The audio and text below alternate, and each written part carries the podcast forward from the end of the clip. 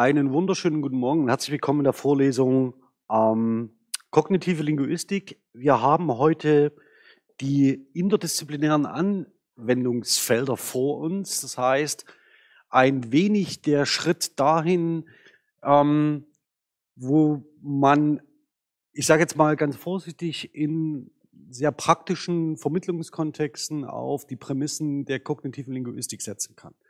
Das ist mehr oder weniger die Scharnierstelle zu dem, was ich mir dann ab der nächsten Woche gerne anschauen wollen würde. Denn Sie werden heute feststellen, dass das Prinzip vor allen Dingen das der Agentivität ähm, in den Ansätzen, die ich Ihnen heute vorstelle, zusammen mit Elisabeth Zima, tatsächlich eine herausragende Rolle spielt. Ähm, welche Inhalte Sie genau ähm, in die anwendungsorientierten Felder setzt, würde ich Ihnen in der Präsentation gerne entwickeln.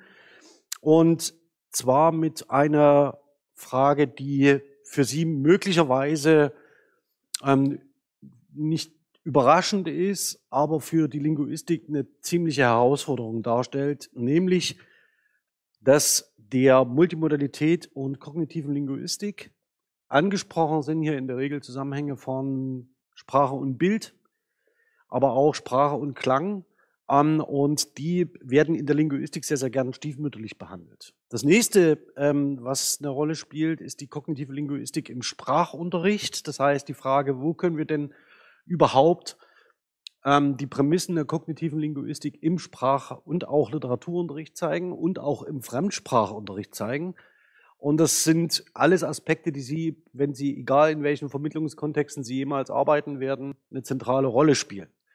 Ähm, und das letzte ist die sogenannte kognitive Poetik. Auf die werde ich mit, heute mit einem Anwendungsbeispiel reagieren. Aus ganz verschiedenen Gründen, denn ähm, die anwendungsorientierte Perspektive ist die, die üblicherweise ähm, den grammatiktheoretischen Modellen ein bisschen abgeht, also dass man ihnen erklärt, was sie damit eigentlich machen können. Ähm, und das kann man am Beispiel der kognitiven Poetik sehr, sehr gut zeigen. Ähm, Versprechen Sie sich aber bitte noch nicht so viel von diesem Programm. Das klingt so, als ob hier ein Meilenstein ähm, äh, in der äh, Forschung und die Dachse ja, vor Ihnen steht.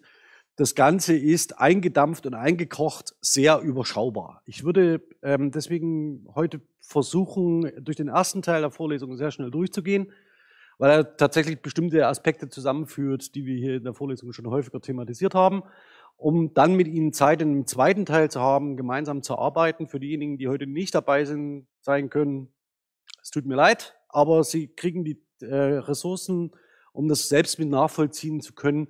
Und glauben Sie mir, wenn Sie spätestens das Beispiel hören, werden Sie wissen, auf was es hinausläuft ähm, und können dann ähm, tatsächlich überlegen, ob Sie das an anderem Material umsetzen. Vielleicht ganz kurz als äh, Vorbemerkung noch.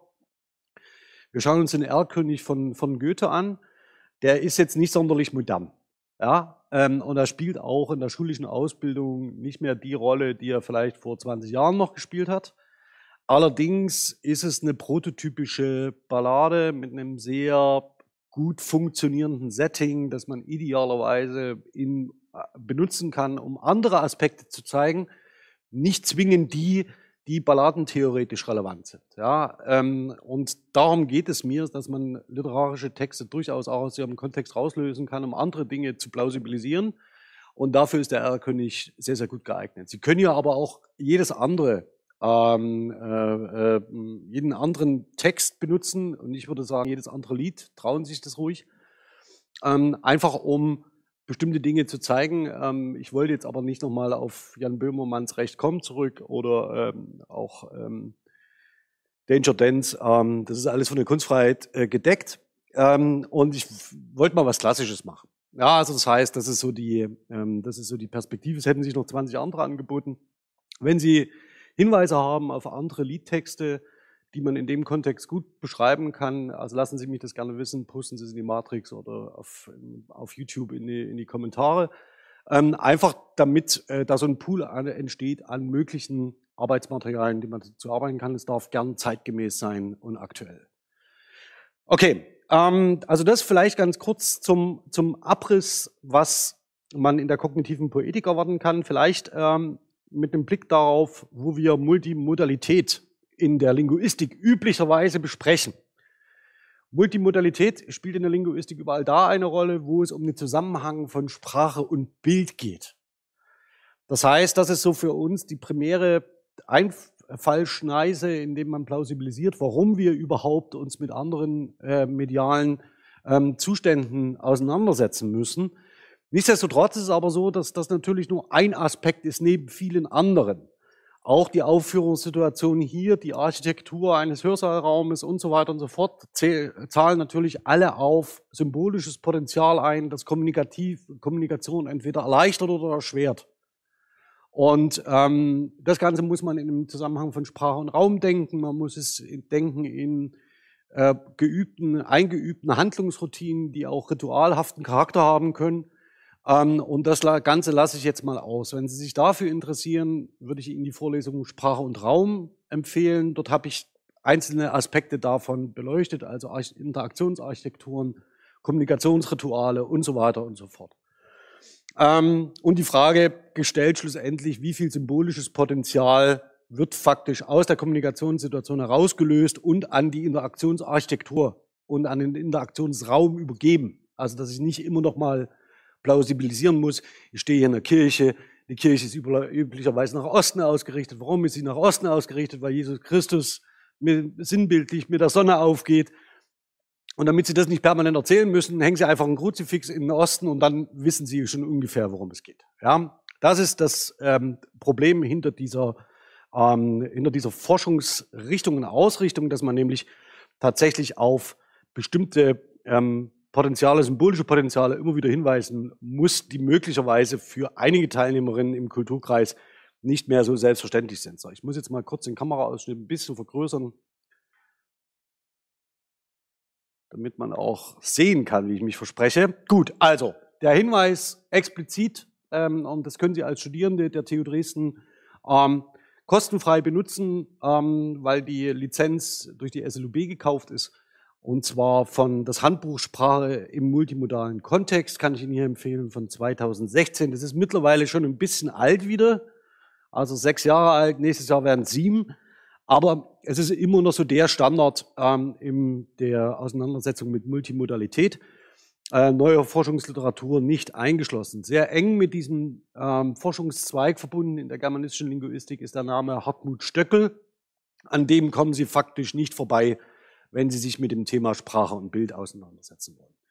Ähm, gehen wir aber mal weiter. Das sind üblicherweise die Phänomene, die wir uns genauer anschauen. Ähm, und zwar die Kommunikation von bildlichen ähm, Inhalten in Kombination mit Sprache. Auf der rechten Seite sehen Sie ein Meme, das hier in der Vorlesung entstanden ist. Ähm, und das es in verschiedenen Iterationen gibt, weil ich immer SLUB sage und nicht SLUB. Ähm, und das will ich Ihnen nur als Beispiel dafür zeigen, was man üblicherweise in diesem Kontext sich genauer anschaut. Das heißt, die Frage stellt, welche Informationen werden über die Bilder weitergegeben und welche Informationen werden über die Sprache weitergegeben und verstehen Sie faktisch den Zusammenhang, wenn Sie das eine vom anderen losgelöst beschreiben. Und da das nicht der Fall ist, da man das miteinander kombinieren muss, ähm, brauchen wir natürlich auch Analyseinstrumentarium, um das genauer zu beschreiben.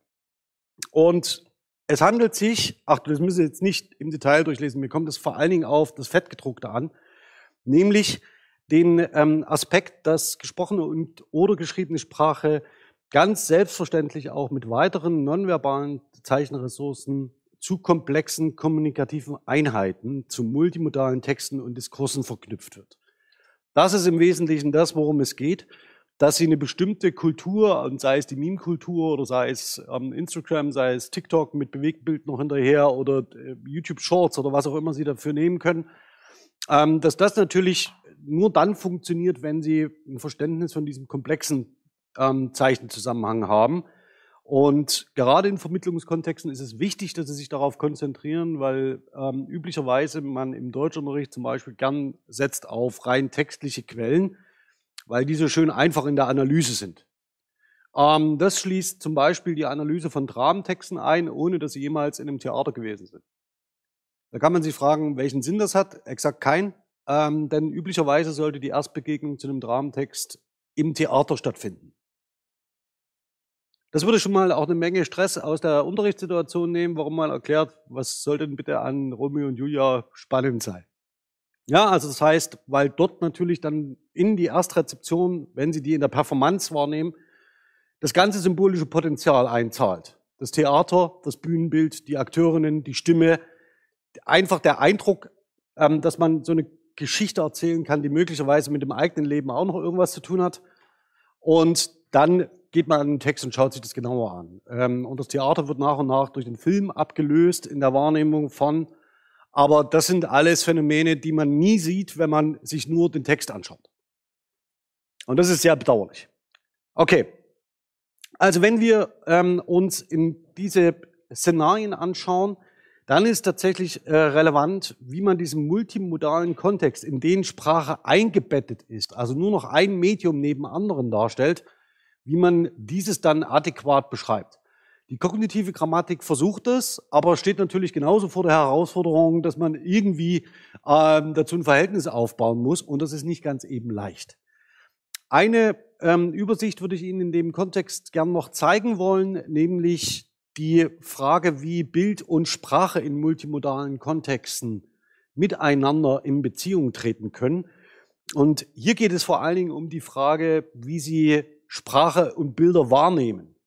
Ähm, und diese Wahrnehmungsmodi von Bildern sind aus einer kognitionslinguistischen Perspektive deshalb interessant, weil wir die ganze Zeit über unterschiedliche Wahrnehmungen sprechen und wie wir mit unserem Körper, wie wir uns mit unserem Körper überall, überhaupt zur Wirklichkeit äh, verhalten, was wir zeigen, was wir nicht zeigen, wo wir stehen, wo wir nicht stehen, was wir sagen, was wir nicht sagen. Und ihre Wahrnehmung ist primär auditiv und visuell. Das Schöne an der visuellen Wahrnehmung ist, dass Sie optische Eindrücke total wahrnehmen. Sie können zwar gelenkt werden, aber tatsächlich nehmen Sie ein Bild als Ganzes wahr. Und das ist bei Sprache nicht der Fall. Sprache, Erfolg, äh, die Wahrnehmung von Sprache ist immer linear. Und zwar zeitlich linear. Sie können nur nacheinander sprechen. Sie können nicht ähm, den äh, Romeo und Julia als Ganzes zeigen. Das funktioniert schlicht nicht. Und deswegen ist die kognitive Aufnahme von sprachlich kodiertem Wissen schwieriger und komplexer als über Bilder. Allerdings ist sie auch präziser. Der Wahrnehmungseindruck, der sich Ihnen vielleicht einstellt bei der Betrachtung eines Bildes, kann nie dementsprechend, den Ihr nebenan hat, ja, also Ihr Gegenüber hat. Jeder sieht auf einem Bild etwas anderes. Und es gibt lang, äh, lange Diskurse darüber, was man auf einem Bild zu sehen hat und was nicht. Ja, das kennen Sie vielleicht auch. Aber der äh, entscheidende Punkt ist, dass für Sie ähm, tatsächlich, und das kann man ähm, als erste Prämisse mit in den, ähm, äh, in den Vermittlungskontext nehmen, erwarten Sie von denen, denen Sie einen Text zeigen, nie, dass Sie irgendetwas von dem zurückgeben, was Sie erwarten. Ja, das kann alles Mögliche sein. Und aus einer kognitionslinguistischen Perspektive ist genau das auch das Sinnvolle. Also es ist nicht sinnvoll, eine Perspektive vorzugeben, sondern es ist sinnvoll, ähm, zu warten darauf, welche Perspektivierungen ihr Gegenüber vornimmt. Denn nur dann kann Interaktion entstehen und nur dann können sie gemeinsam über einen Gegenstand sprechen. Das ist überhaupt die Voraussetzung dafür, dass sie so etwas wie Kontrast wahrnehmen. Also legen Sie bitte als allererstes vorgefertigte Interpretationshilfen beiseite. Machen Sie sich entweder Ihre eigenen Gedanken oder lassen Sie es bleiben. Ja, also das wäre die erste, der erste Punkt. Ich werde die Tabelle jetzt nicht im Detail durchgehen. Dafür interessiert sie mich zu wenig. Ähm, ich will sie Ihnen aber dennoch in der Präsentation halten, damit Sie einmal so einen ganz kurzen Überblick über die Multimodalität haben. Das nächste Entscheidende ist, ähm, und das ist eine großartige Übersicht, die das Ganze mal zeigt, warum wir überhaupt, mit welchen Phänomenen wir rechnen müssen, wenn wir uns Sprache in multimodalen Kontexten genauer betrachten. Es geht eben nicht nur um die Symbole und die Zeichen, sondern es geht grundsätzlich auch um Bilder, es geht um Klang, es geht um Geräusche, es geht um Musik, Und es geht prinzipiell darum, dass das, was wir Sprache nennen, immer zunächst erstmal an Körpern hängt. Also dass es nicht losgelöst ist von ähm, den Körpern, die auch Sprache hervorbringen, also die sprechen. Ähm, das ist tatsächlich der Aspekt, der hier in diesen multimodalen Kontexten eine Rolle spielt. Und jetzt kommt ein ganz zentraler Unterschied. Das, was Elisabeth Ziemer als multimodal beschreiben will, ähm, hat nichts damit zu tun, dass man etwa über Gebärdensprachen spricht, sondern es geht ihr nur um mehr oder weniger Phänomene, die sprachbegleitend eine Rolle spielen. Und das zeige ich Ihnen jetzt. Ähm, das, was man, was Elisabeth Ziemer sich genauer ähm, vorstellt in dem ähm, Bereich, sind Metaphern und Metonymien in Gesten. Läuft das Video noch? Das läuft nicht. Das ist ja, das ist ja bedauerlich. Hm. Ich, starte die Folie nochmal neu. Dann achten Sie mal auf den Blinker dieses Fahrzeugs. Äh, Seht das mal, ob das, ob das so geht? Nochmal zurück. Nochmal vor. Das ist ja schön. Jetzt funktioniert das nicht. Ich kann es nicht reparieren. Also, ähm, aber ich blende es mal ein. Das ist ein sehr altes Feuerwerk, äh, Feuerwehrfahrzeug. Das hat, müssen Sie sich vorstellen, so eine Rechner, äh, so eine, so eine Schaffnerkelle als Blinker. Ja, der so nach oben und nach unten geht. Ähm, und also Metaphern und Metonymien in Gesten, Perspektivvermittlung über Handgestik und für die Erzählforschung und nonverbale Aspekte die Ressourcen zum Evozieren und Koordinieren von mentalen Räumen. Ich habe Ihnen mal ein Beispiel mit hier noch dazugegeben, das tatsächlich mit dem, was Elisabeth Zimmer vorstellt, nichts zu tun hat, das sie auch nicht anzitiert. Das ist der sogenannte Gedächtnispalast. Das haben Sie vielleicht schon mal gehört, dass es so bestimmte Strategien gibt, um sich bestimmte Dinge einzuprägen. Sie müssen sich keine Sorgen machen, wenn Sie das probiert haben, das bei Ihnen nicht funktioniert, das ist nicht schlimm. Ja, aber das heißt, das funktioniert nach demselben Prinzip, dass Sie sich faktisch ein Haus vorstellen und durch das Haus hindurchlaufen und sich beim Hindurchlaufen durch das Haus an bestimmte Dinge erinnern. Ähm, das muss man aber üben und ich bin mir nicht so sicher, ob das der, der Aufwand des Übens mit dem Ergebnis immer in irgendeiner Relation steht. Vielleicht reicht auch eine Karteikarte, wo man so die Aspekte draufgeschrieben hat, an die man sich erinnern möchte. Also wir haben ja Hilfsmittel für sowas, Kulturtechniken. Gut, also das ähm, wäre jetzt erstmal der Punkt. Ähm, und hier zentral, was Sie also jetzt, wenn wir, wir kommen jetzt also von dem Zusammenhang Bild weg, ja. Also das, was sie unter multimodal beschreibt, hat erstmal zunächst nichts mit dem Bild zu tun, sondern es geht ihr um Gesten. Ähm, wir assoziieren mit Kalpris, mit dem Wort Gestik vor allem Bewegungen der Arme und Hände, doch auch mit anderen Körperteilen können wir gestikulieren, so etwa mit dem Kopf, ja, also wenn, können Sie, können wir überlegen, was Sie, wenn, wenn Sie die Kopfbewegung sehen bei einem Prüfer in Ihrem äh, Staatsexamen, was das bedeuten könnte. Denken Sie an Nicken oder Kopfschütteln oder auch etwa mit den Füßen. Man spricht demgemäß auch von Handgestik, Kopfgestik und so weiter. Diese Gesten treten koverbal auf, das heißt in semantisch-pragmatischer und zeitlicher Verbindung zu unseren verbalsprachlich getätigten Äußerungen. Die Gestenforschung, auf die wir hier Bezug nehmen, beschäftigt sich also mit koverbal gebrauchten und nur in Verbindung mit der sprachlich artikulierten Bedeutung selbst bedeutsamen Gesten. Aber auch, aber keinesfalls mit dem Symbolsystem der Gebärdensprache. Das ist das, worum es geht. Also verwechseln Sie das bitte nicht. Und sie unterscheidet im Wesentlichen folgende Gesten, ikonische Gesten, metaphorische Gesten, deiktische Gesten und Taktstockgesten. Ich habe Ihnen mal aus der, einer der Vorlesungen ein Bild von mir ausgesucht, äh, in der ich eine Geste mache. Ja? Also Sie können Sie überlegen, was ich da tue. Das ist natürlich im Standbild immer relativ schwierig, aber ähm, ich habe damit angezeigt, dass etwas hinter mir steht. Ja, das habe ich damit mit dieser Geste gezeigt und habe faktisch diese, diese Handbewegung gemacht. Ich habe hier vorne meine Hand hingestellt und habe die noch zurückgeführt.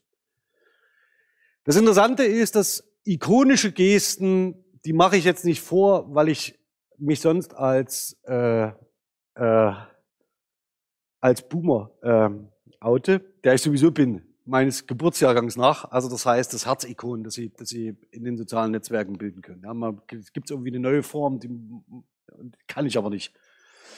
Deswegen zeige ich das nicht. Also es sind ikonische Gesten, mit denen sie bestimmte Dinge mit ihren Händen nachbilden. Ja, also wo Sie an der Geste direkt erkennen, was damit gemeint ist. Ähm, das andere Beispiel wäre zum Vogel zeigen oder sowas. Ne? Also das heißt, das sind so, das sind ikonische Gesten. Davon abgesehen gibt es aber sogenannte dektische Gesten, also mit denen Sie zeigen können, wo Sie sich befinden. Also wenn Sie zum Beispiel den Weg zeigen oder wenn Sie, ähm, wenn ich sage, ich stehe vor der Tafel. Ja, das ist eine dektische Geste. Ich kann die Geste aber genauso gut benutzen als metaphorische Geste.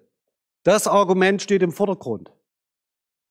Ja, also dann ist sofort die ähm, Geste in einem Zusammenhang zu sehen, die eben nicht mehr sehr konkret auf äh, eine Deixis verweist, sondern ich benutze faktisch dieselbe Geste, um aber einen metaphorischen Sachverhalt zu unterstreichen. Das Ganze unterläuft Ihnen tagtäglich. Sie können ja mal probieren, auf Ihre eigenen Gesten zu achten, die Sie machen, ähm, und mal schauen, äh, äh, wo Sie sich hier bewegen, ob es deiktische Gesten sind oder metaphorische Gesten und so weiter. Und das Letzte ist ganz einfach, das sind Taktstockgesten, mit denen Sie eine bestimmte Intonation ja, und eine bestimmte Betonung angeben. Und Sie können natürlich im Vordergrund stehen oder eben im Hintergrund. Es ist vollkommen egal. Aber das sind sogenannte taktische Gesten. Das lässt sich sehr, sehr leicht äh, einbringen. Die setze ich übrigens sehr, sehr gern ein. Ähm, das ist äh, was, was äh, vor allen Dingen, wenn es ein bisschen ärgerlicher wird. Okay, ähm, schauen wir aber mal weiter. Äh, wir sind jetzt aber natürlich an dem Punkt, wo wir sagen, die Gesten sind explizit etwas, das immer nur auf einen Teil verweisen kann. Und sehr schnell ist man damit mit dem Begriff der Metapher in diesem Zusammenhang. Häufig handelt es sich aber um ein metonymisches Problem. Und das metonymische, die metonymische Relation war dadurch bestimmt, dass wir einen Teil und die Übertragung an einem, in einer Domäne haben, werden wir bei der Metapher von einer Domäne auf die andere übertragen. Das war jetzt übrigens eine metaphorische Geste. Allerdings, ähm, und darauf weist äh, Zima zu Recht hin, haben wir die Metonymie ganz, ganz selten im Blick. Also wir achten sehr, sehr selten auf genau diese Zusammenhänge. Und grundlegend ähm, für die metaphorische Interpretation ist in den meisten Fällen ein metonymisches Verhältnis. Und das Ganze zeige ich Ihnen nochmal. Ich hoffe mal, achten Sie mal bitte, der Film läuft vielleicht nur einmal ab. Haben Sie den Blinker? Jetzt, jetzt geht's. Als sehen Sie den Blinker, ja? Und ich will Ihnen jetzt äh, mal das, das Thema Metonymie und Metapher kurz an diesen Beispielen erklären. Sie sehen den Zugbegleiter ICE, der eine Schaffnerkelle hebt. Das ist üblicherweise das Zeichen, um zu bedeuten, dass der Zug abfahren kann. Die gibt es in unterschiedlichen Farben, rot, grün, je nachdem, was gerade modern ist. Entscheidend aber ist, dass er ein Signal in der Hand hat und es mit dem Arm hebt. Das kennen Sie auch aus allen, aus verschiedenen anderen Kontexten. Sie sind zu jung, um Verkehrspolizisten zu kennen. Also die in der Mitte von Kreuzungen stehen. Ähm, also das heißt, dass man den Arm mit seinem Arm Dinge zeigt. Fluglotsen zum Beispiel zeigen mit ihren Armen sehr viele Dinge. Und es kann mal besser und mal schlechter laufen. Jedenfalls ist der ausgestreckte Arm mit einem Signal, mit einer Signalverstärkung ähm, das relevante Zeichen, ja, was man sich hier vorstellen kann. Und ich zeige Ihnen deswegen auch auf der anderen Seite die Formsignale bei der Bahn. Die gibt es so gut wie nicht mehr. Heute wird nur noch mit Ampelschaltungen und mit Lichtsignalen gearbeitet. Formsignale haben den entscheidenden Nachteil, dass sie nachts nicht zu sehen sind. Ja. Aber die sehen Sie schon, die sind von der Signalgebung genau oder von der Ikonizität her genau diesem Arm plus Kelle nachempfunden. Ja, also hoch, runter bedeutet das und das. Und Sie sehen auch, dass dieser Blinker ja, an dem äh, Feuerwerkfahrzeug genau dasselbe darstellt. Das ist ein Arm, der aus dem Fenster ragt und winkt. Und zwar die Fahrtrichtung anzeigt. Das sollten Sie heute üblicherweise auch noch machen, wenn Sie mit dem Fahrrad fahren. Das ist genau das, worum es geht. Also Sie zeigen damit eine Richtungsänderung an. Das Interessante ist, dass Sie mit Ihrem Arm, wenn Sie die Richtung anzeigen auf dem Fahrrad, handelt es sich um ein metonymisches Verhältnis. Das bedeutet nämlich, dass derjenige, der das sieht, muss erkennen, da winkt mir niemand mit dem Arm, sondern das ganze Fahrzeug wird sich jetzt sofort nach links bewegen. Mit anderen Worten, Ihr Arm steht metonymisch für das ganze Fahrzeug mit Ihnen drin, das sich fortbewegt. Ähm, Das sehen Sie immer, ersetzt den Blinker, das sagt man immer noch so schön. Ne? Also der ersetzt den Blinker bedeutet eben nicht, der macht den Blinker an und aus, sondern der wird gleich die Fahrtrichtung wechseln. Okay, das ist ein metonymisches Verhältnis. Also der, der Arm steht für das Ganze. Genauso wie der Arm des Schaffners dafür steht, dass der ganze Zug sich jetzt fortbewegen wird demnächst. Das heißt, der Zug ist fertig. Und das ist ein metonymisches Verhältnis. Das metaphorische Verhältnis sehen Sie in dem Fahrzeug davor. Das ist ein moderner Blinker. Da geht ein gelbes Licht an und aus. Daran können Sie den Arm nicht mehr erkennen. Während das ikonische Zeichen, also dieses, diese Kelle, ja, dem Arm noch nachempfunden ist. Also sehen den, die Hand, sehen den Arm und der winkt auch noch, ja. Würde erreichen, wenn man es einfach rausstellt. Also das heißt, das ist ein ziemlich schönes Beispiel, um diesen Zusammenhang zwischen Metonymie und Metapher zu erklären. Das heißt, im Endeffekt ist dieser Arm schon ein metaphorisches Abbild oder ein ikonisches Abbild des menschlichen Arms. Und wenn Sie aber dann sagen, okay, stattdessen nehmen wir den Blinker, der nur noch aufblitzt, dann haben Sie ein metaphorisches Verhältnis. Das heißt, da ist nichts mehr, erinnert nichts mehr an das, was vorher da war. Es geht nur noch um die Richtungsanzeige und es geht nur noch darum, dass man sagt, ich übertrage den, ich habe eine Funktion und die übertrage ich einem neuen Ding. Und dann haben Sie eine Funktionsübertragung. Aber Sie haben ein vollkommen anderes Signal, das eben nicht mehr ikonisch erinnert an einen Arm, der Metonym steht für das ganze Fahrzeug. Gut. Okay. Was Sie natürlich damit machen können, abgesehen von Metonymie und Metapher, Sie können daran auch ein bisschen erklären, was Perspektivierung ist. Also Sie können mit Gesten Dinge zeigen. Ja, also Sie können zeigen, dass etwas begrenzt ist. Sie können zeigen, dass etwas vor Ihnen oder hinter Ihnen steht. Und Sie können auch gleichzeitig anzeigen, ob Sie nach rechts oder nach links gehen. Ähm, und Ihr Gegenüber wird hoffentlich verstehen, wenn ich sage, ich gehe nach rechts, dass Sie dann nicht sagen, aber aus meiner Perspektive zeigst du doch nach links. Ähm, sondern Sie wissen dann, okay, ich bin gemeint, ich bin der Orientierungspunkt für diese Aussage. Wie setze ich das alles aber nun in Schule ein? Hm. Also ich rede jetzt mal nicht von naturkundlichen Ausflügen ähm, zur Parkeisenbahn, ähm, um sich Signale anzuschauen. Das ist zwar witzig, aber das ist ein bisschen zu aufwendig dafür. Aber achten Sie in Ihrem Umfeld darauf, wie Menschen zeigen, womit auf was gezeigt wird, um zum Beispiel diese Abbildverhältnisse und diese ikonischen Zusammenhänge und metaphorischen, metonymischen Verhältnisse zu erklären. Allerdings sind wir sehr viel einfacher, wenn wir ähm, uns jetzt im zweiten Schritt wegbewegen von der Perspektivierung und der Frage der ähm, kognitiven Modellierung von ähm, bestimmten Räumen durch Gesten, also durch multimodale Gesten, wenn wir uns in den Sprachunterricht bewegen. Und das machen wir jetzt. Ähm, Elisabeth Zimmer plädiert in ihrer Einführung konsequent für zwei Dinge. Das eine ist, sprachgebrauchsbasiert an Corpora zu arbeiten. Wenn man also bestimmte Phänomene beschreibt oder wenn man Schülerinnen und Schülern, egal welchen Alters, egal ob erst, zwei, dritt, viertspracherwerb, ähm, oder vor allen Dingen auch in der Erwachsenenbildung arbeitet, arbeiten wir in den Schulen gern mit so einem Grammatik Beschreibungsmodell. Das heißt, Sie lernen irgendeine Regel und dann wenden Sie die an. Da kriegen Sie Material, kriegen Sie Worte hingelegt und dann das heißt, jetzt müssen die Wörter müssen jetzt in der Reihenfolge sein und dann kriegen Sie die Regel und dann können Sie das bauen. Das höchste der Gefühle sind noch Lückentexte, also wo irgendwas fehlt und dann müssen Sie es halt eintragen und dann haben Sie eine Wortwolke und dann müssen Sie aus der Wortwolke die Begriffe dort eintragen. Und das, was Sie dort machen, sind mehr oder weniger Setzkastenspiele. Ja, also sie basteln mit vorgegebenem Material Dinge zusammen. Das kann eine Berechtigung haben, wenn es darum geht, ähm, bestimmte gemeinsame Kategorisierungen zu erkennen. Das heißt, wenn Sie mehr oder weniger auf Kategorisierungsmechanismen hinaus wollen. Passt denn dieses Adverb in diese Klasse? Das wäre zum Beispiel so ein typisches Spiel. Sie wissen aber auch, wann Kinder das üblicherweise machen. Also sehr früh in, ihrer, in ihrem kognitiven Prozess. Ich wüsste jetzt nicht, ob ich Achtklässler noch üben lassen würde, wie sie Dinge ineinander stecken können. Das ist vielleicht zu wenig. Damit unterfordert man sie vielleicht. Möglicherweise ist es viel interessanter zu schauen, in welchen Kontexten kommt denn bestimmtes Material vor. Das heißt, in welchen Kontexten kann man denn bestimmte Wörter beschreiben? Gibt es bestimmte Muster, denen sie folgen?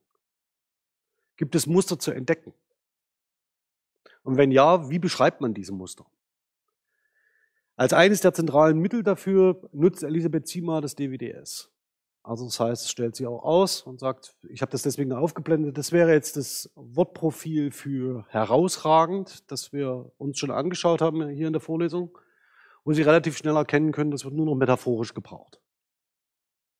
Und es äh, sind damit natürlich auch bestimmte weitere semantische Implikationen verbunden, nämlich, dass es meistens positiv besetzt ist. Also eine Leistung ist immer dann gut, wenn sie herausragend ist. Also es ist nicht negativ konnotiert.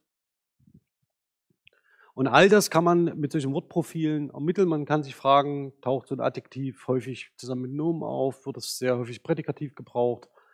Und Schülerinnen und Schüler, wenn sie das entsprechende Know-how mitbringen, haben sehr viel Spaß daran, sich genau mit solchen Mustern auseinanderzusetzen, so ein Muster zu entdecken. Und glauben Sie mir, da gibt es immer viel. Wir haben parallel jetzt ein Konstruktionsgrammatik-Seminar und es vergeht eigentlich keine Sitzung, in der man nicht irgendeine Idee hat, was man noch machen könnte. Und ähm, im Moment äh, arbeiten wir, glaube ich, an, also bin ich mal gespannt, was das gibt. Also unabhängig von den, von den Verbzusammensetzungen, aber an übelst. Also das, das, die übelste Panne, die übelste Piste, ja, das hat ja übelst gefetzt und so. Und dass man sich fragt, okay, welche Rolle übernimmt der Superlativ an der Stelle? Ja, also was übernimmt der für eine Funktion? Und das kann man beschreiben, aber man muss das Muster eben erst erkennen. Also man muss es eben erst sehen und darauf sich einlassen, sowas auch mal in dem Unterricht zu beschreiben. Das zweite Beispiel, das sie nennt, ist, dass man unterschiedliche Auslegungen von Metaphern visualisiert. Also indem man tatsächlich Schaubilder oder Videos anfertigt dazu. Und Sie sehen in dem Beispiel, ähm, die Siegerehrung findet statt im Jahr 2017. Also das heißt, es ist eine zeitliche Übertragung des räumlichen Bezugs oder eben in der Halle. Ja, warum auch immer die Siegerehrung in der Halle stattfindet, äh, Turnhalle wahrscheinlich oder Sporthalle oder was. Ja. Also das heißt, Sie haben Sie den lokalen Bezug. Und diese Ausdifferenzierung vor allen Dingen der räumlichen und zeitlichen Bezüge ist eines der dankbarsten und einfachsten Gegenstandsbereiche, die Sie im schulischen Kontext in der Vermittlung umsetzen können. Dadurch, dass sie tatsächlich in so vielen Fällen greift, ja, ähm, und zwar bei so gut wie allen lokalen Präpositionen. Das heißt, das ist etwas, das man tatsächlich in so einer ähm, Visualisierung gut im schulischen Kontext entweder selber entwickeln lassen kann oder tatsächlich auf so eine ähm, Darstellungen zurückgreift. Dazu können Sie auch, erinnern Sie sich zurück an diese schematische Darstellung von Kommen und Ankommen zurückgreifen. Das sind alles Möglichkeiten, wie man bestimmte Aspekte sehr viel deutlicher machen kann und plausibler machen kann, als man es üblicherweise mit tabellarischen Übersichten von Flexionsendungen, Konjugationstabellen und äh, äh, Paragraphentexten zur Erläuterung durchführt. Also, also ehrlich, also die Duden-Grammatik ist gerade neu bearbeitet, weil, also er hat jetzt eine andere Farbe und ist faktisch komplett neu geschrieben. Was sie aber immer noch drin haben, sind diese tabellarischen Übersichten und immer so Erläuterungstexte drunter. Ähm, und ich, ich kann diese Konjugationstabellen nicht mehr sehen. Also wirklich, also aus ganz verschiedenen Gründen nicht. Und ähm, Tatsächlich ist es dann so, dass man äh, bei den Präpositionen, wo man sehr viel also ganz anders arbeiten kann, oder auch bei Adverbien, ähm, da wird relativ wenig Aufwand drauf, ähm, drauf gegeben. Äh, man liest zum Beispiel bei Präpositionen, es gibt so Wechselpräpositionen mit Dativ und, und Akkusativ und mit Gebrauchswahrscheinlichkeiten und so weiter und so fort. Wobei da wiederum regionale Verteilungen viel interessanter wären.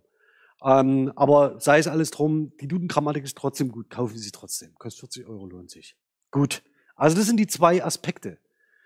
Überall da, wo es geht, mit Korpusdaten arbeiten, Kinder und Jugendliche experimentieren lassen, selber eigene Muster finden lassen. Das kann ganz unterschiedlich sein. Das zweite ist, metaphorische Bezüge visualisieren. Das sind die zwei zentralen Aspekte, die sie für die Vermittlung im Sprachunterricht tatsächlich vorschlägt. So. Das Ganze nochmal zusammengefasst, ähm, bringt noch ein paar andere Aspekte mit sich. Nämlich, Sie sehen, wir sind schon ziemlich weit in dem Buch. Ja, also das heißt, Sie haben es bald geschafft. Die kognitiv-linguistisch orientierte Forschung zum L2-Erwerb äh, Erwerb versucht, also wenn Sie Französisch oder Englisch lernen, versucht Methoden zu entwickeln, die gebrauchsbasiertes Lernen trotz des notwendigerweise reduzierten Sprachinputs ermöglichen. Das Problem ist, dass wir als Erwachsene nicht mehr in einem Erstsprachkontext aufwachsen und das ist defizitär. Wenn Sie an der Universität einen Sprachkurs belegen und eine Fremdsprache lernen müssen, lernen Sie die Fremdsprache immer zwölf Wochen, dann machen Sie zwölf Wochen Pause und dann lernen Sie die Fremdsprache weiter. Das ist kognitionslinguistisch der absolute Unfug. Dann können Sie es eigentlich auch gleich lassen. Ähm, das geht in Dresden, aber das geht an den Universitäten aufgrund der Semestertaktung schlichtweg nicht anders. Kognitionslinguistisch müsste man sagen, da müssen wir mal ein anderes Angebot bauen. Das würde aber wiederum bedeuten, dass Sie als Studierende ein anderes Angebot fordern und dann auch nutzen. Also das bedeutet, wenn Sie, ist das eine, dass man diese, ja genau, dass man diese Forderung ableitet und dass man dann sagt, okay, wir bauen euch schöne Sommer- und Winterkurse und dann kommt niemand. Ja, das wäre dann der Worst Case, weil man dann wieder auf das alte System zurückfällt. Ich will nur mal darauf hinweisen, was so ein bisschen die Herausforderung dabei ist. Genau, und zu den Mechanismen Gebrauchs, des gebrauchsbasierten Lernens zählen Mustererkennung, also das heißt Arbeit mit Corpora, beispielsweise von Bewegungsverbkonstruktion, das ist ein Beispiel, das sie in extensu diskutiert. Ja, also wir gehen den Berg hinauf, wir niesen das Taschentuch vom Tisch und so weiter und so fort. Ähm, das heißt, es sind die konstruktionsgrammatischen Klassiker. Geräusch als Bewegungsverben. Ich habe das, glaube ich, einmal in einer Vorlesung gemacht. Ähm, äh, äh, mit diesem Kinderlied. Ähm, der Schaffner hebt den Stab, jetzt fährt er den Zug ab. Ja? Äh, nun fasst euch an, fasst euch an, wir fahren mit der Eisenbahn und so weiter und so fort. Also das heißt, das ist so, das ist so das, was man typischerweise in dem Kontext macht. Zentral ist immer, und deswegen ist das Beispiel mit diesem, jetzt fährt der D-Zug ab, ja, und fasst euch an, fasst euch an, wir fahren mit der Eisenbahn. Es ist ein Lied. Das heißt, Kinder singen dieses Lied. Die lernen faktisch den Liedtext beim Singen und während sie von ihren Mitmenschen durch den Raum gezerrt werden, ja. Das heißt, das ist eine, da ist der ganze Körper involviert. Wenn Sie also wollen, dass Kinder und Jugendliche etwas sich merken, versuchen Sie irgendwas zu finden, das Sie mit einer körperlichen Aktivität daran bindet. Also es gibt ja Institutionen in diesem Land, äh, das sage ich, sage ich jetzt, weil, weil einer ganz genau wissen wird, was ich damit meine. Der wird in der Vorweihnachtszeit so auf so einen äh, kleinen Weihnachtsmarkt hingearbeitet. Ja, und äh, mit Wochenendveranstaltungen, es wird ein bisschen gebacken und dann wird eben oder auch nicht. Und das Ganze klappt mal gut und mal weniger gut. Aber alles, was sie damit tun, ist natürlich, dass sie Menschen gemeinsam an einem Ort zusammenbringen, die gemeinsam etwas machen. Wo auch nicht gefragt wird, ist, müssen wir da jetzt nochmal drüber reflektieren, müssen wir nochmal nachdenken, müssen wir nochmal erörtern und noch eine Evaluationsschleife ziehen? Nein, machen. Und das ist, was man kognitionslinguistisch lernen kann, dass Sie die Evaluation vielleicht erstmal ein Stück zurückstellen, denn die ist bequem. Dafür müssen Sie nicht aus Ihrer Komfortzone raus. Da können Sie in Ihrem Sessel sitzen bleiben, können reden und nachdenken. Wenn Sie sich bewegen müssen, müssen Sie aktiv werden. Ähm, und kognitionslinguistisch ist erst die aktive Phase relevant. Egal, ob es klappt oder nicht. Probieren Sie es erstmal aus. Und wenn es dann funktioniert hat, machen Sie so weiter. Wenn es nicht funktioniert hat, ändern Sie was dran. Aber sparen Sie mit Evaluationen. Deswegen ist es für das Lehramtsstudium zum Beispiel wichtig, dass Sie früh in Schulen gehen, dass Sie selber früh aktiv werden. Das kann mal scheitern, das kann mal nicht funktionieren, aber das gehört dazu. Aber Sie müssen es tun. Das ist eine ziemliche Herausforderung für die nächsten Jahre, dass wir das schaffen. Ja, also, dass wir, dass wir Studierende verstärkt in Schule bringen. Okay. So, also. Denn Kinder sind und Jugendliche sind generell zur Analogiebildung und zur Generalisier äh, Generalisierung ähm, in der Lage. Das heißt, sie können Kindern vertrauen, dass sie aus Mustern, die sie erkennen, Schemata ableiten können. Das, das, ja, sie machen das ihr Leben lang. Und diesen Effekt sollten sie aus, sollte man ausnutzen in Schule. Ähm, genau. Und das ist der äh, dem Modell zu erklären und nachfolgend zu üben, eindeutig vorzuziehen. Weil sie dann eine Kategorisierung vorschlagen, die nicht der Kategorisierung ihres Gegenübers entspricht. Sie sagen ihm, was zu tun ist. Dadurch lernt das Kind aber vor allen Dingen eins, darauf zu hören, was sie sagen. Es lernt nicht, es selbst zu tun. So, weiter scheint es aus didaktischer Sicht ähm, ein vielversprechender Ansatz zu sein, die erfahrungsbasierten Motivationen und die Metaphorisierungen, die grammatischen Konstruktionen zu unterliegen, zu explizieren, dadurch sichtbar nachvollziehbar zu machen. Das war diese Visualisierung der Präposition. Darauf gehe ich jetzt nicht ein. Allgemein gilt, dass Lernen analog zum Erwerb der Erstsprache besser gelingt, wenn auch der Körper in den Lernprozess mit einbezogen wird. Man spricht dann vom Embodied Learning. Mit anderen Worten, singen Sie so oft, wie es geht. Singen und wandern hilft. Gut. Okay, kommen wir aber mal zu dem Thema, also das heißt, das hatte ich ja schon gesagt, dass ich das so ein bisschen jetzt verstecke, zur kognitiven Poetik. Das ist jetzt so der nächste Schritt. Ähm, und ich habe in der letzten Vorlesung damit angefangen, immer so einen thematischen Block zu machen, mich zu fragen, was muss ich von einem bestimmten Thema wissen, wenn man in Vermittlungskontexte geht? Das zweite, welche Ressourcen gibt es dafür? Und drittens, wo ist die unmittelbare Anwendung im Schulbezug? Ja, also wo ist das, wo wird das relevant, das Thema? Und das würde ich jetzt gerne am Beispiel der kognitiven Poetik mal probieren. Ich zeige es Ihnen mal. Es ist nämlich tatsächlich so, ähm, dass man sich fragen kann, was muss ich über Metaphern wissen? Ja, das heißt, das wäre jetzt etwas, was aus meiner Perspektive ganz oben anstehen würde, dass man sagt, okay, wo, an welchem Thema arbeiten wir gerade? Das Zweite ist, dass man sich fragen kann, diese Figur-Grundbeziehungen, die bei uns jetzt die ganze Zeit eine zentrale Rolle spielen in der kognitiven Linguistik, wo kann ich denn das verankern? Wo kann ich das als Thema stark machen im Schulunterricht? Und das Letzte, ähm, hier zum Beispiel, wie kann ich denn mit den Konzeptualisierungen, sprachlichen Konzeptualisierungen von Raum und Zeit umgehen? Also was sind das, was sind da mögliche Ansatzpunkte? Als Ressourcen zeige ich Ihnen gleich wird ein, äh, wird der R-König dienen. Sie können sehr gern, wenn Sie ein technisches Gerät dabei haben, sich jetzt schon mal den Gefallen tun und langsam auf die Suche nach dem Text begeben. Ähm, verlinkt ist hier in der Präsentation äh, der Wikipedia-Artikel dazu. Nicht, weil ich die Wikipedia sonderlich schätze, das tue ich, aber weil ich jetzt keine Lust hatte, ihn aus einem Text ein PDF zu machen und das PDF dann in die Gruppe zu stellen, also den R-König finden Sie. Egal in welcher Fassung, jetzt ob von 1782 oder von 1840, es ändert sich, ist, ist der R-König. Gut, okay. Das Zweite, was wir brauchen, sind natürlich digitale Video- und Audioaufzeichnungen. Und zwar einer von Vertonung von Franz Schubert. Die ist vermutlich 1815 entstanden ähm, wurde aber erst 1821 uraufgeführt. Das heißt, das ist Franz Schubert, müssen Sie wissen, ist jemand, den seine Zeitgenossen beneidet haben. Warum? Weil ihm alles so gut gelungen ist. Ja.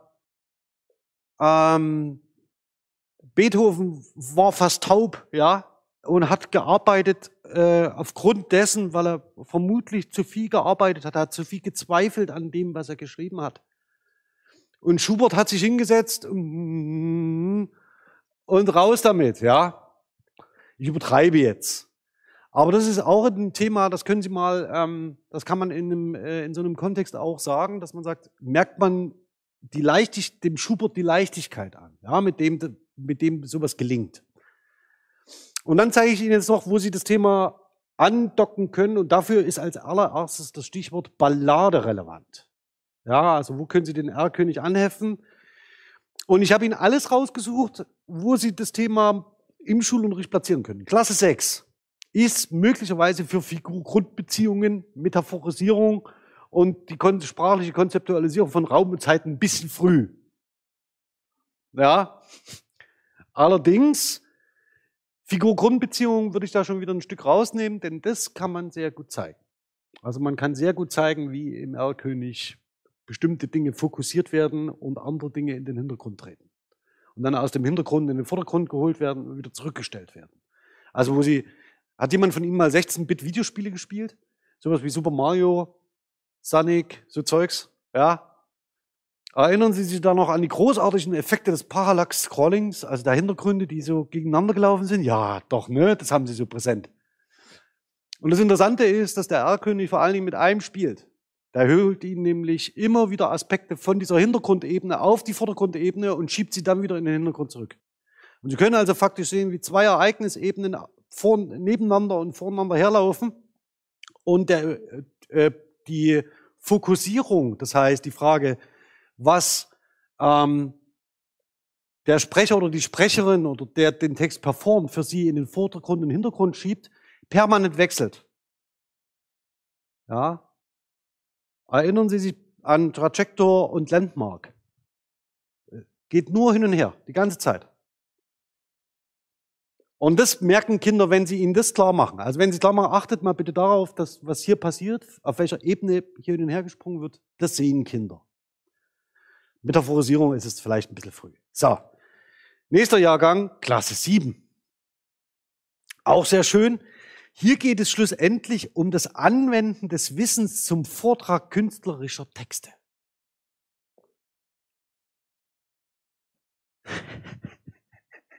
Das haben Sie bestimmt geliebt. Gedichte auswendig lernen, vortragen, oder? Das ist sowas, was Schüler total gerne machen. Ähm, allerdings gibt es für diese Anwendung des Vortrags tatsächlich etwas, was in der Schule kaum berücksichtigt äh, wird, und das sind Gesten. Also sie stehen meistens so da, das ist so vorne mit so einem Kind. Und irgendwo hört man im Hintergrund noch eine verzweifelte Mutter rufen, äh, die sagt, denk bitte an den Ausdruck, nicht zu schnell, da ist eine Betonung drauf, ja. Okay, also Sie wissen ungefähr, worauf das hinausgeht. Sie haben auch so eine Szene im Blick. Und das Ganze kann sich natürlich auch in Klasse 7 bereits, wenn Sie die Einverständniserklärung der Eltern haben und so weiter und so fort, das, kann man auch gut mal filmisch aufnehmen, dann auswerten und daran üben. Das heißt, den Körper einzubeziehen in den künstlerischen Vortrag. Ich glaube nicht, dass das hier gemeint ist, sondern da geht es um so ausdrucksstarke Artikulation, nicht zu lang, äh, nicht zu schnell und nicht zu langsam sprechen und vor allen Dingen beim Sprechen keine Fehler produzieren. Glauben Sie mir, der Erlkönig wird nicht dadurch schlechter, dass sich jemand mal verspricht. Auch das ist nämlich ein kognitionslinguistisches Phänomen. Also das sollte man durchaus mit bedenken. Dann schauen wir mal weiter, dann wird es spannend. Ja, Gegenstandsbereich Klasse 11 und 12. Das Thema ist sprachtheoretische Modelle. Ähm, ist als äh, Lernbereich 8 äh, im Grundkurs und im, als Lernberecht 9 im Leistungskurs. Worum geht es hier? Hier lernen Sie ganz verschiedene Dinge, unter anderem Watzerweg, Schulz von Thun, die hatten wir alle schon, ja.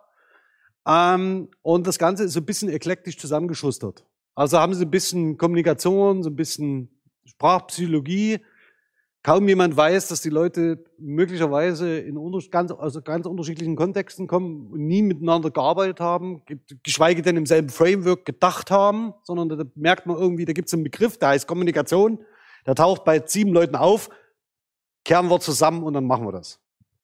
Ist schön, hat aber natürlich das Problem, dass sie das in der Schule erklären müssen. Also das heißt, die Bezüge müssen sie ja trotzdem herstellen. Und meistens wird es dann wahrscheinlich so laufen, dass sie sieben unterschiedliche Referate haben und dann haben sie eins zu Watzerweg und eins zu Schulz von Thun. Und irgendwie passt schon irgendwie alles zueinander. Im Endeffekt weiß keiner eigentlich, was er wirklich gehört hat, weil nichts miteinander abgestimmt ist. Okay, sei es drum. Aber hier können Sie natürlich voll ausspielen. Hier können Sie das alles reinpacken, was hier in der Vorlesung in den ersten fünf Sitzungen gelaufen ist, vom Anfang bis zum Ende. Und Sie sehen selbst, dass bei der Entwicklung hier in der Vorlesung viele Redundanzen drin sind, dass man merkt, ah, das baut darauf auf, das baut darauf auf und deshalb funktioniert das so und so. Deswegen schauen wir jetzt möglicherweise die Metapher an und jetzt schauen wir sie gerade nicht an. Möglicherweise ist das ein Raumbezug, hat er eine zeitliche Dimension, muss ich das irgendwie visualisieren. Und wenn Sie so ein geschlossenes Framework haben, ist natürlich die Entwicklung von bestimmten Ideen viel, viel einfacher, als wenn Sie so ein Sammelsurium an 720 unterschiedlichen Ideen präsentieren. Deswegen könnte es eine Option sein, zu sagen, mach das mal alles weg und wir schauen uns was Richtiges an. Ähm, nicht, dass Watzlawick keine Rolle spielen würde, aber wissen Sie, wann der gelebt hat? Schauen Sie mal nach. Also tun Sie sich einfach mal Gefallen. Oder schauen Sie sich äh, Schulz von Thun an. Der lebt noch. Aber ich, ich, will jetzt nicht sagen, dass alte Ansätze prinzipiell ähm, ähm, schnell vom Tisch zu nehmen wären. Das ist nicht der Fall. Aber tatsächlich kann man so ein bisschen schauen, dass man auch aktueller bleibt in den Ansätzen, die man verfolgt. Gut. Dann ähm, probieren wir mal unser Glück. Ähm, was ich Ihnen, also legen Sie sich bitte mal den R-König mit dazu, auch für die, die jetzt von draußen zuhören, legen Sie sich bitte mal den R-König zurecht. Wir hören den jetzt einmal durch. Und Sie achten bitte mal auf folgende Aspekte. Ich habe Ihnen die hier ganz kurz nur ähm, skizziert. Frage von Metonymie und Metapher. Was steht für wen? Ist im R-König ziemlich absurd. Ähm, das werden Sie merken. Das zweite ist Figur Grund. Das hatte ich schon ganz kurz gesagt. Also das heißt, was wird fokussiert? Also was wird Trajector und was wird Landmark? Also das heißt, wie werden Ihre gedanklichen Prozesse koordiniert, gelenkt und gesteuert? Das nächste ist, wie durchschreitet man faktisch mentale Räume? Das heißt, Sie haben, wenn Sie den Erlkönig hören oder lesen, haben Sie eine ganz bestimmte Vorstellung davon, wie das aussieht. Also in welchem Ort sich das Ganze abspielt. Und diese Vorstellung, die Sie da haben, wird bei Ihnen allen anders sein. Okay, also das heißt, hier kommt so ein bisschen, das hatte ich beim, hatte ich ausgespart, das konzeptuelle Blending spielt hier eine Rolle. Also das heißt, wie werden welche mentalen Räume ineinander verschachtelt, was wird aufgenommen, was wird weitergegeben. Und dann gibt es eine ganze Reihe von Basis- und übertragenen Domänen, die in diesem Text eine Rolle spielen.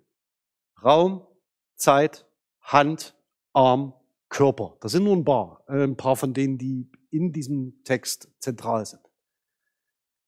Ähm, und Sie wissen äh, hoffentlich noch, warum die basal sind. Also warum die Hand ein rel relativ ähm, äh, relevantes Element ist.